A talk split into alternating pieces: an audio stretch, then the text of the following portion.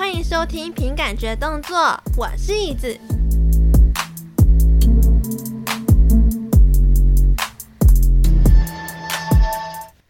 感谢闲聊姐们，波波吹水间，蓝尾研究童话会邀请我参加这个 Podcast 串联活动。这次串联活动比较不一样的地方是，这是来自台湾跟马来西亚一起串联的活动哦。活动主题是日记元年。主要是分享电影给大家认识的啦。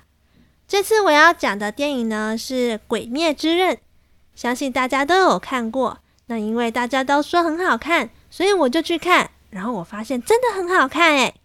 我会分享动画跟电影的部分，因为我觉得这样比较好理解。漫画是我还没有去追，所以我只会分享我看到的部分哦。然后我会试着把我自己喜欢。或者是印象深刻的片段，重新帮角色们配音，在 Spotify hashtag 日记元年就可以直接收听这次串联的所有节目哦。我会把链接放在资讯栏，大家有空就可以一起全部听起来。那就先这样，我要开始来讲故事喽。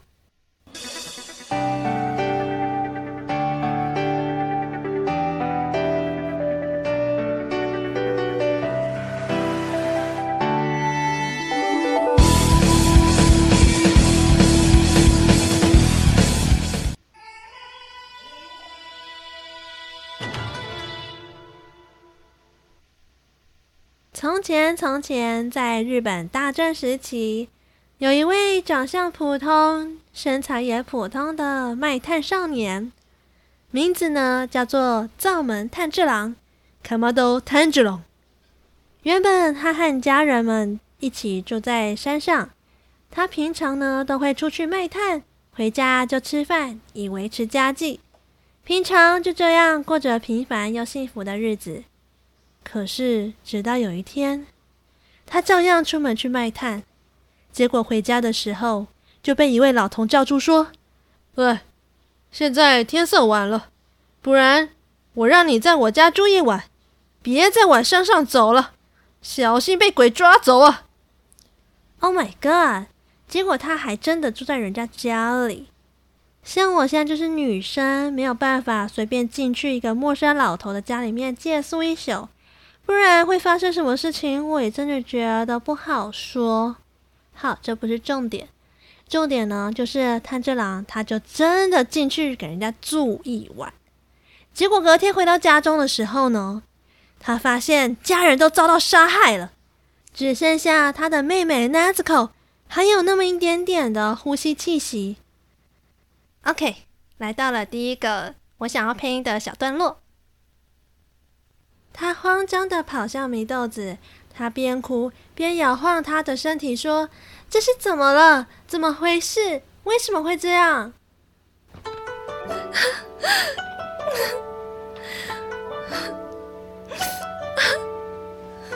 那这个，どうした？どうした？哪里搞的？接着。 他再往家里头一看，发现妈妈、弟弟、妹妹们全部都死光了。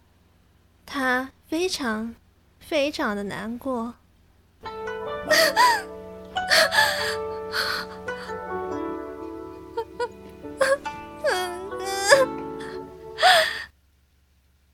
No，我没有真的哭出来啦。因为知道这是被鬼杀害，所以他一边哭一边抱起了妹妹，赶紧往山下跑去。他心想：现在妹妹虽然变成了鬼，可是一定有方法可以让她变回人类。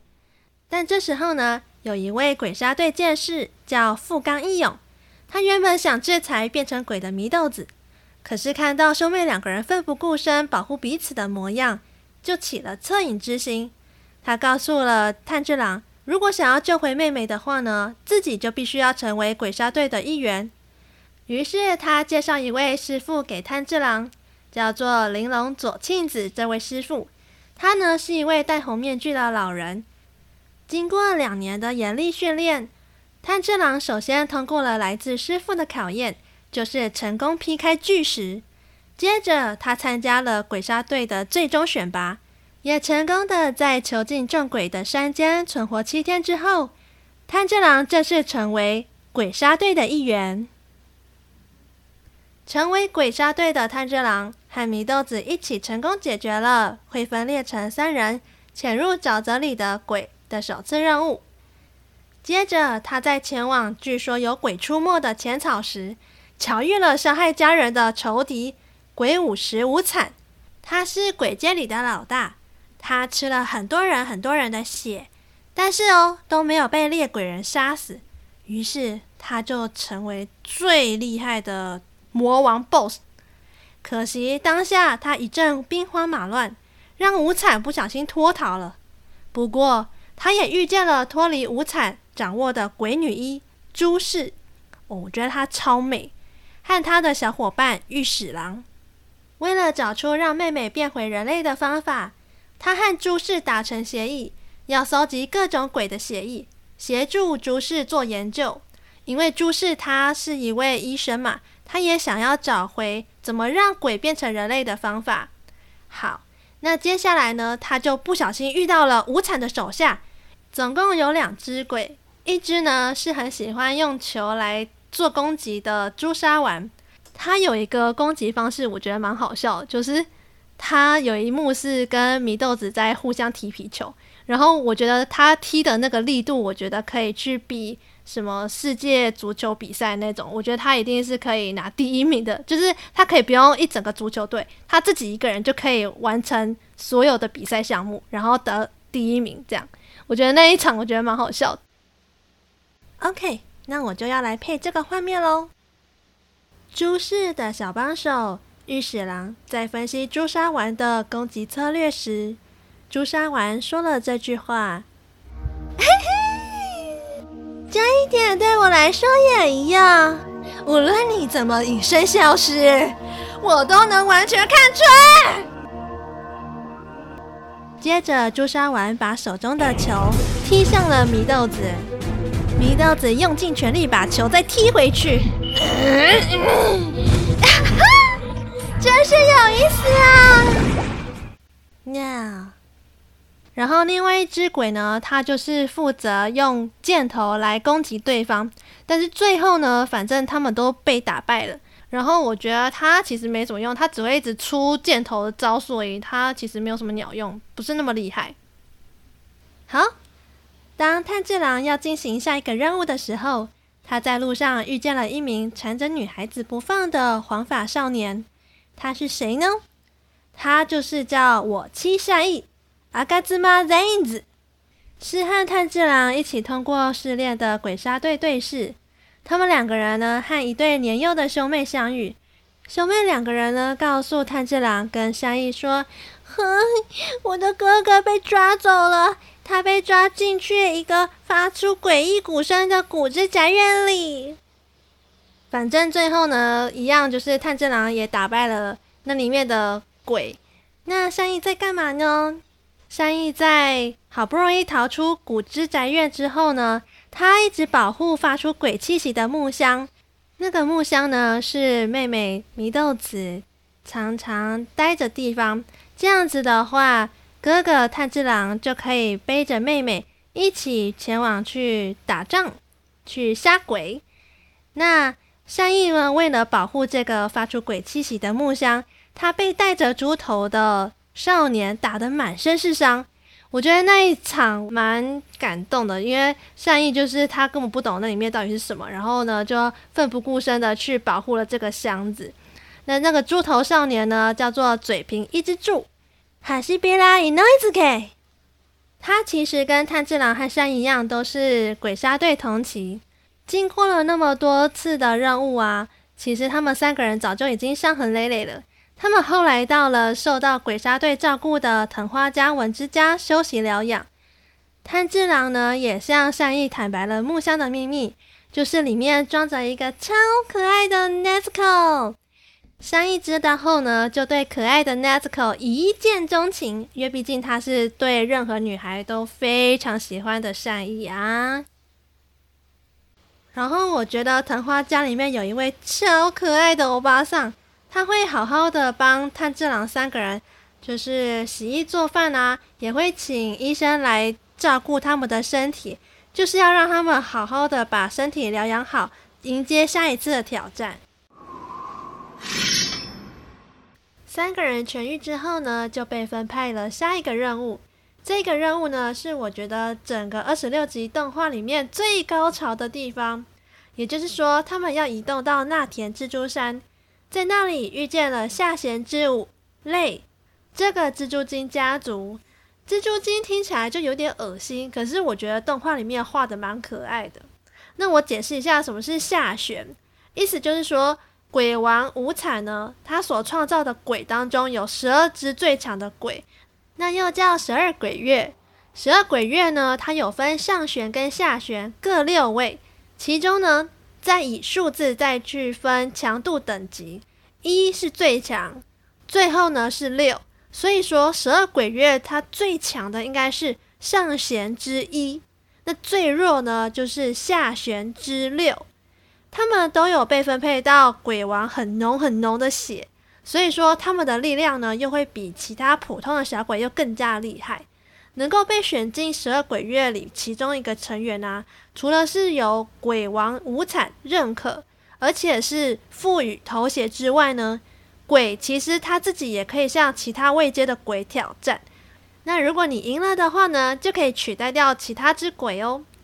好，讲回来，蜘蛛精家族这个家族呢，包含下弦之舞类在内呢，总共有五只鬼，他们表现上呢是一家人。可是实际上，其他四只鬼都是下弦五类。这个因为执着想要拥有家人的羁绊，所以特意将他们聚集在一起，并且赋予他们全新的力量，陪他一起玩扮家家酒的游戏。他们每个人都有自己的职责，像是爸爸妈妈就要负责保护他们，那哥哥姐姐呢，就他们自己有自己要做的职责。那如果做不到的话呢，就会被累。这个蜘蛛精给处罚，或者是被杀死，看犯错的严重程度是多少。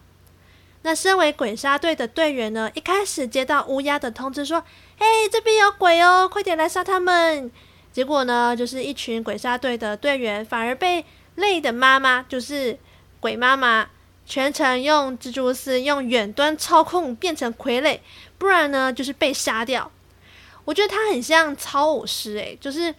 他就是利用蜘蛛丝，利用那些傀儡去攻击炭治郎他们，就突然觉得这很像是我每天在做的事情，就是都用骨架去操控我的游戏角色啊，去做出我想要的动作。这样好，反正呢，就是他们进行了一场生死斗，最后呢，妈妈会输，就是因为他们在战斗的过程中，泪就跑出来威胁他，他就说。再不快点收拾掉他们，如果你不让他们死，那死的人就会是你。这句话呢，就让他的妈妈吓得整个方寸大乱，想说怎么办？怎么办？很慌张这样子，然后导致他在这场战斗中就节节败退。最后呢，炭治郎就跳上空中，朝着鬼妈妈的脖子来个水之呼吸，一之行解决他。可是，在他还没有砍到鬼妈妈的脖子之前呢，那个妈妈就心想：“，在上面，我要被杀，头要被砍下，快想办法，快想办法！”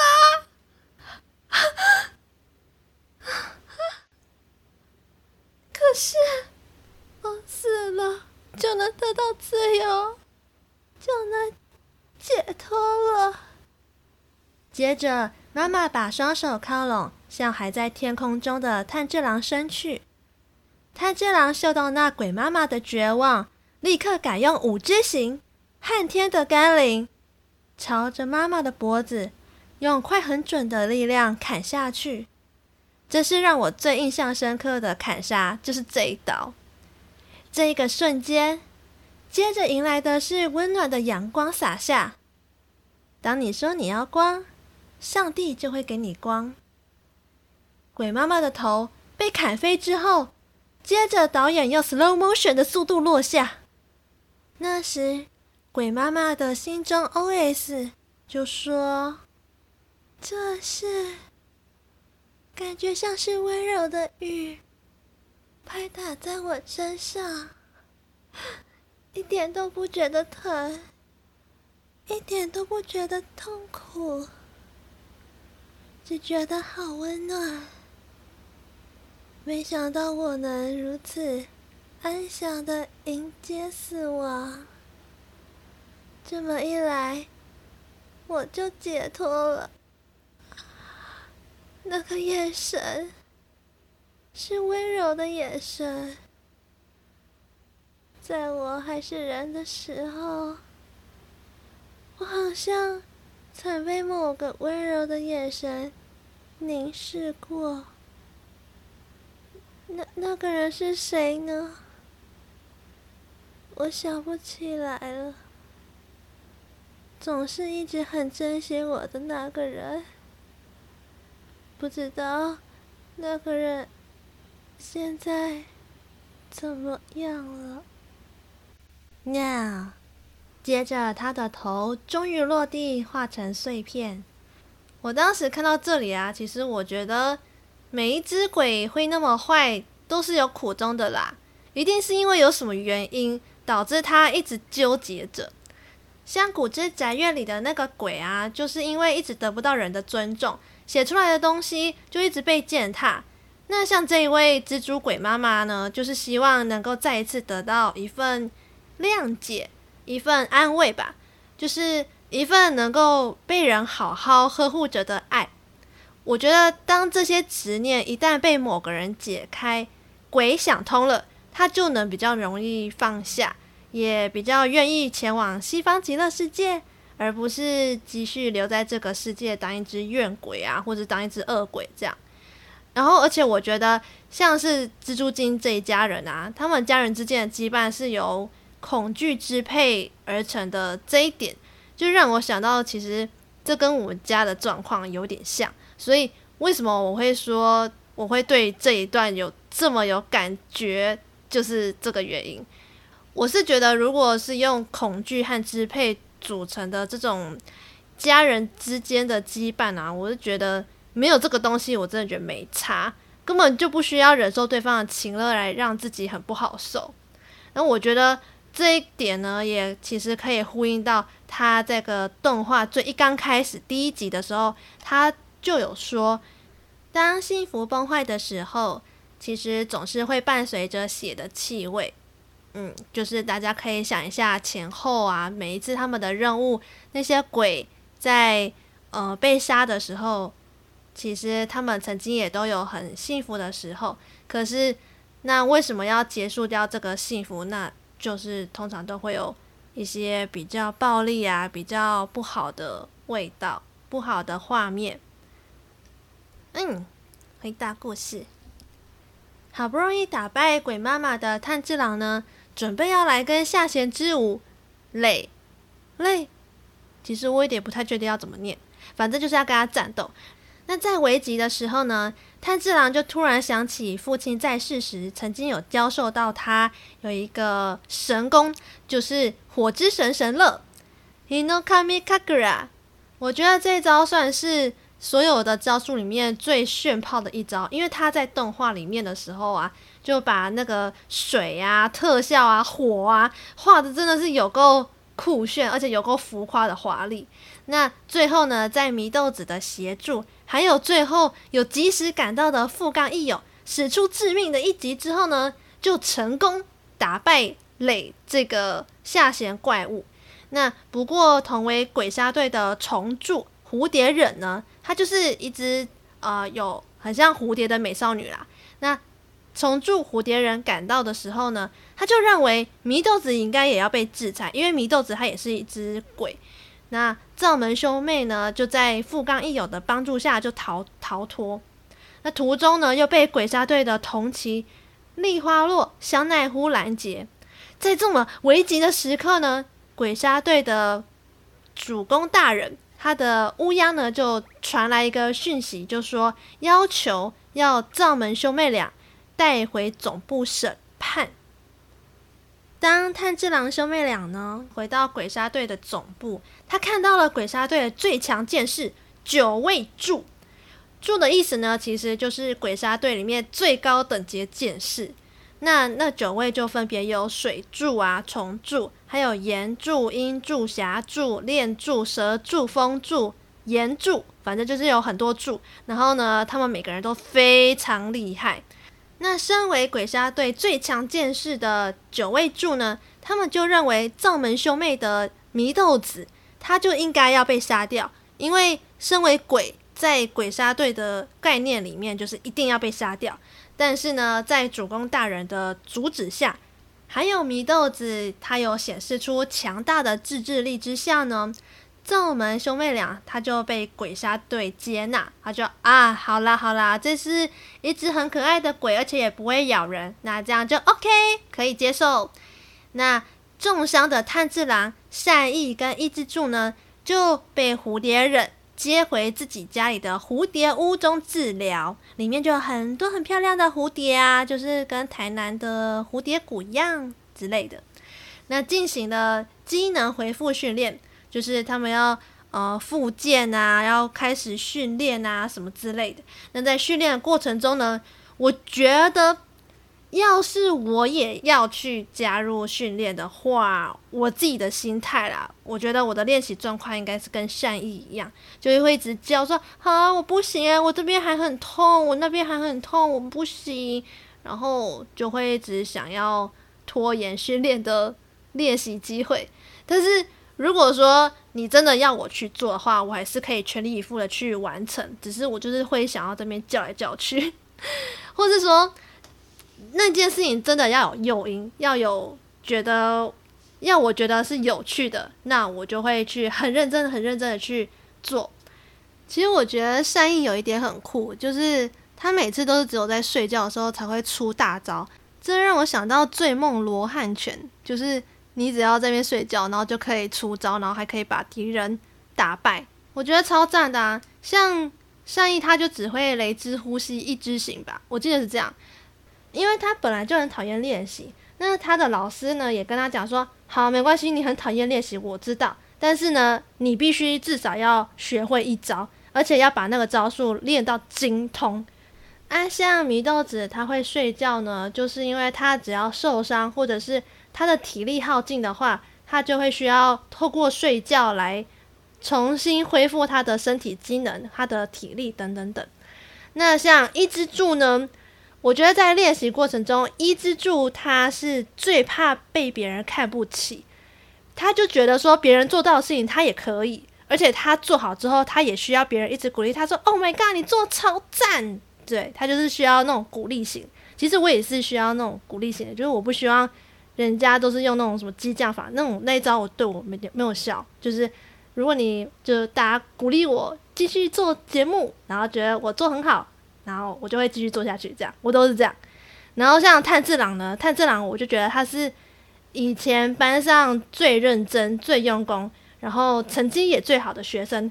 他那种很努力、很努力的等级哦，就是不算是我的个性啦。我自己是这样觉得，可是炭治郎他学到的东西比较多，然后他们三个人呢，其实都最后有学到全集中长中这个呼吸法来增加战力。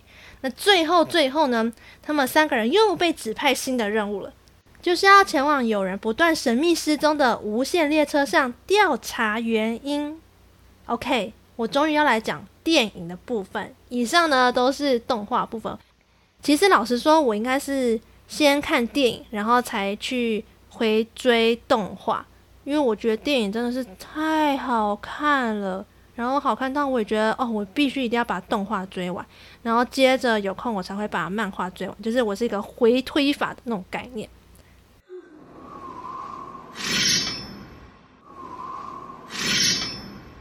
炭治郎、夏意、伊之助他们三个人呢，就一起搭上了无限列车。与炎柱炼狱信受郎会合，炭治郎就问炼狱信受郎说：“哎呀，你跟我爸一样都是火属性的啊？你知道火之神神乐是怎么回事吗？”然后信受郎就说：“我跟那里我不知道，但是告诉你们，这个列车上有四十几个人失踪了，派来的鬼杀队队员也都没有音讯哦。那为什么会这样呢？全部都是因为有一个叫下弦之一的眼梦，他呢用邪鬼术创造出来的陷阱。那你听这个名字就知道，他其实就是一个负责专门制造出跟现实一模一样，就真的很像的美梦，然后再把你杀掉。我觉得这招就跟全面启动里面讲的梦境分享这个概念很像，就是呢，我可以到你的梦玩耍，然后你也可以来我的梦晃晃，那我们就可以一起分享彼此的梦，让更多人共同存在于这种同一个梦境里面。可是哦，如果其中有一个人是坏蛋的话，就会有盗梦的可能，就是侵入你的潜意识里面去窃取重要的秘密，比如说可能是偷到，哦、呃，像是哦，你明明就有老婆，可是你还在外面养小老婆这种这么重大的秘密，然后呢，间接我就把我的想法植入在你的梦里，我就告诉你说，哦，不可以这样子哦。这样就算是在造梦，就是制造新的梦给你的感觉。那我就觉得这个方法就跟演梦的邪鬼术很像，就是他是告诉一群很想要做美梦的小孩子说：“哦，你们要做美梦的话可以哦，可是要把绳子绑在自己和鬼杀队的那些人手上，串联在一起。那你们各自分别潜入他们的梦境里面，并且杀掉他们的精神核心。这样子的话，他们死掉，你们就可以做美梦哦。”然后有一段演梦，他就一直站在无限列车的呃车顶上面，他就很像是在稻草间里面的那种稻草人的姿势，就是手张开，然后直挺挺的站在车顶上面。然后呢，他就说了一段话，那一段话我觉得，因为他的声音太太邪魅又有点妖艳吗，就是真的很像魇梦他这个角色会发出来的声音。我觉得那一段话是。我看完会想要配音配看看的一段话，让我试看看哦。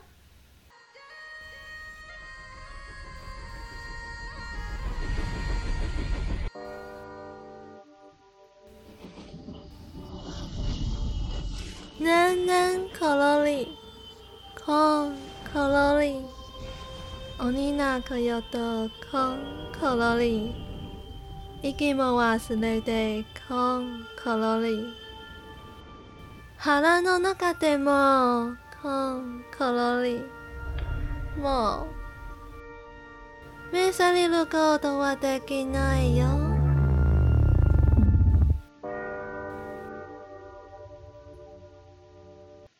好，这一段的意思呢，我用中文配一次看看。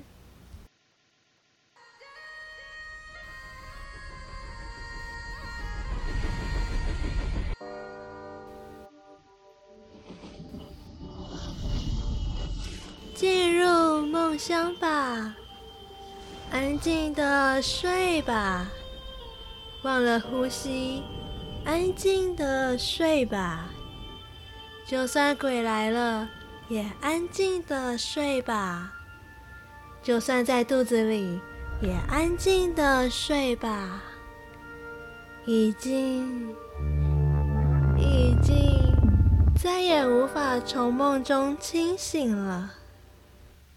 Now，后来鬼杀队他们那四个人呢，就全部陷入了梦乡里面。像炭治郎他的梦境呢，就是回到了过去和家人们一起相处的平凡、幸福、快乐的时光。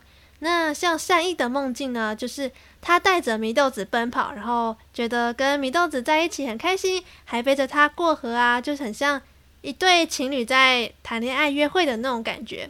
像一之助的梦境啊，他幻想自己就是冒险王，有炭治郎、善意、Nezuko 他们三个手下组成一个洞窟探险队，然后他们就一起在山洞里面探险。那像信寿郎的梦境啊，他虽然没有像其他三个人一样那么的幸福快乐的感觉，可是呢。他的梦境就是比较偏，他跟他爸爸报告说，哦，他自己成为柱的这件事情，可是就后来被他爸爸泼冷水嘛。那他的弟弟千寿郎呢，就很兴奋地问他说：“哎，爸爸有没有高兴？”结果他就说：“哦，没有啊。”可是他还是会好好的当弟弟的好榜样，这样。可是不要忘记，就是他们会做这些梦，都是因为他们已经中了魇梦这个邪鬼术的术式里面。那唯一的解决办法呢，就是你要在梦中里面杀死自己，那你就能够醒来。这个招数呢，其实就是炭治郎他的老爸突然就出现在炭治郎的梦里面，然后告诉他说：“举起你身上的刀。”因为要砍的东西已经在这里了，那炭治郎他自己也有，你知道慧根也有道，他就说啊，既然在这里的话，那该不会是我自己的脖子吧？其实他也很害怕，就是如果说在梦中里面死掉的话，会不会就真的死掉？他虽然当下很犹豫，他就在想说，我到底该不该这么做？因为就真的很害怕。我觉得要是我，我也会很害怕。我想说啊，要拿武士刀来砍死自己的脖子，这是。也太可怕了吧！可是呢，炭治郎他就还是毫不犹豫的砍下去，然后就哇，你知道吗？就那时候我看到，我觉得哇，他也太勇敢了吧，简直就是 hero 啊！然后炭治郎他就真的从梦中里面醒来，就发现祢豆子呢，他其实是用邪鬼术来唤醒他，叫他起床，不要再睡觉了，快点起来战斗！眼梦都已经要来攻击了，快点来战斗！对，但是后来呢？炭治郎、伊之助，还有还有信受郎，他们就是成功的，就是用了各种很华丽的招数啊，无微不微招数啊，就好不容易成功击退眼梦，也成功的保护所有的乘客都没有受伤，把所有的伤害值都降到最低。那他们都以为，哎，哇塞，这样子任务是不是都结束了？结果没有，上弦之三。诶，上弦出现了哦，上弦就是比下弦那个魇梦还要更厉害的那种哦。上弦之三，蚁窝座，他就突然出现了。他的突然出现，我也是觉得蛮奇怪。我想说，他们那几个人都已经打得已经很累，然后都伤痕累累，什么脖子、颈椎都断掉，肋骨都坏掉，剑也都坏掉，就连剑都已经整个断掉喽，很可怕喽。结果上弦之三蚁窝座就突然出现，炎柱呢就决定要跟他对战。那在对战的期间呢、啊，蚁窝座觉得哇，炎柱也太厉害了吧，所以他就开口问炎柱说：“我给你一个美好的建议，你要不要也来当鬼啊？你不想当鬼，就杀了你。”啊，其实我有尝试过用日文配，但是我觉得好难哦。总之，他的意思就是说：“嘿，老兄，你要不要赶快死一死，加入我的团队呀？我的团队很赞哦。你看，要是你成为鬼的话，你就可以不用害怕再受伤，而且呢，你也不会再度经历过死亡，你就可以永远永远的活下去哦。你看是不是很赞呢？”然后炎柱听到啊，他就觉得。无论是衰老还是死亡，都是人类这种生命短暂的生物才有的美好。正因为人会变老，正因为人会死亡，才会如此的令人怜爱与尊贵。Oh my god！我觉得配严肃的声音我真的太难了，我真的很不适合配男生的声音，尤其他这种这么低的声音，我真的觉得我快绝望了。啊、但是，Oh my God！你知道他讲出来这句话就是生而为人的意义，他就坚持他自己的信念到底的精神哦。他这句话就是讲出来，大家全部都印象深刻。你看是不是超帅？直接被炎柱给圈粉哦！要是他有 IG 的话，我一定会跟这次的奥运选手一样，全部追踪追起来。以前我们不是都会思考一个问题吗？就是我们的人一出生。啊，就是会慢慢的步向死亡这条路嘛。那为什么我们还要努力的去考好成绩，然后去做好每一件事情？啊，为什么要这样？那这个问题其实就很像是，那你为什么今天要吃饭？啊，你吃完饭，你吃的东西你还是要拉出来，那你干嘛吃饭？这个问题其实是同样概念。但是我是觉得说，啊，你都既然都已经来到这个世界上。那你就好好的去享受每一件事情啊！比起哈虚度光阴，我觉得找个目标，找个热情来努力前进，来找到自己的 spark，体验更多未知，或许会比较好来。就探索更多的可能嘛。那就要提到这次我们串联主题呢，有一个节目叫做卤味帮，他们的节目这次在分享电影的时候，就在讲《灵魂急转弯》这个电影，就也想要告诉大家说，我们都已经好不容易来到了这个世界上，那我们就应该要好好的去探索这个世界的美好。虽然就是这个世界总是会有一些让我们很绝望的时候，会让我们觉得很挫赛的时候，可是呢，其实如果你只要有保有希望，那其实这个一切都还是很美好的，因为这毕竟都是上天给你最好的礼物嘛。就好像这次串联还有另外一个节目是波波吹水间，他们介绍的电影呢是《倒带人生》。我自己听完他们的节目，就觉得说。呃，上天给我们的这个生命，妈妈给我们的这个生命，那所有的一切选择都会是好的选择，不管最后的结局会是怎么样，就选择你所爱，爱你所选择嘛。既然都已经选择来到这个世界上，那这个世界呢，一定也会有很多很美好的事情会去带给你一些新的不一样的体悟。那就因为我们时间有限，所以我们才能够好好的去珍惜每一分每一秒，然后把握当下。虽然有的时候我可能都在放空啊，有时候呆滞，但是呆滞也也不错嘛，对不对？我们就活的是一种过程，而不是一个结果啊。结果就大家都知道，就一定会死掉。那那个过程就是一个很重要的 key point，对。然后最后信受郎虽然就死翘翘，但是他在死前的时候呢，就想到他妈妈说的话。炼狱大哥的妈妈说：“哦天哪，妈妈感，嗯，妈妈的感觉，身为强者的理由，是为了救助弱者。生来就拥有才能的人，必须将他的力量用在世间，用在他人身上。如果用天赐的力量伤害他人，”或是中饱私囊，是不可原谅的行为。这样应该有妈妈感吧？所以呢，他拼尽最后一丝力气，也要保护列车上所有乘客以及后备安全逃离。他没有转身，他没有后退，他是稳稳的守住在场所有人的性命哦。他就燃烧生命，点亮黎明前的黑暗。所以那时候就是在最后一幕，太阳就缓缓升起。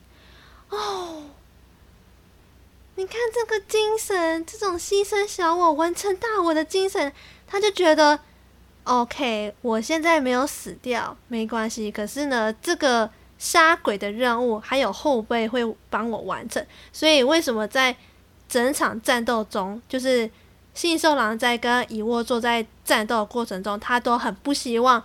炭治郎善意或者是伊之助来去帮他，因为他就是想要保护后辈啊，他就觉得他自己都快不行了，那那些后辈怎么有能力去打败这个上弦之山猗窝座？他那么强，对不对？所以他就觉得我有好好的守护住我该做的职责，那这份精神就应该要好好的流传下去，然后让后辈呢好好的去完成杀鬼的任务。哦，你看是不是很适合哭？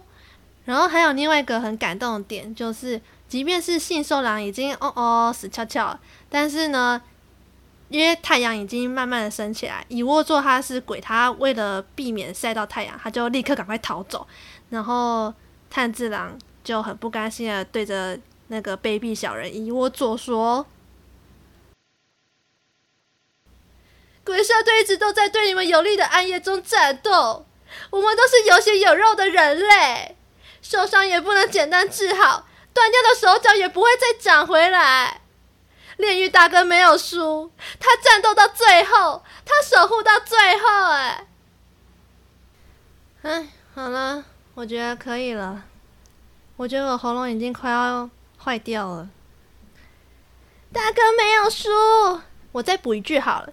五六不能亡，谁说五六可以亡的？不可以。哦，这样好吗？这样啊，算了，反正我已经录到快起笑，我已经配音配到快起笑，哇塞！那在最后再补一个好了，我配上瘾了，就是虫柱的蝴蝶忍，他很喜欢用一种声音，就是讲阿啦阿啦，我用一下哦。阿啦阿啦，这样有可以吗？这样过关吗？阿啦阿啦，怎么都学不会呢？如果学不会的话，那也没办法哦。好，那以上呢，就是我这次对《鬼灭之刃》的动画和电影的心得，以及我有帮他们做一些配音。那如果你们喜欢这个方式的介绍的话呢，不要忘记帮我在 Apple Podcast 留言五星评论。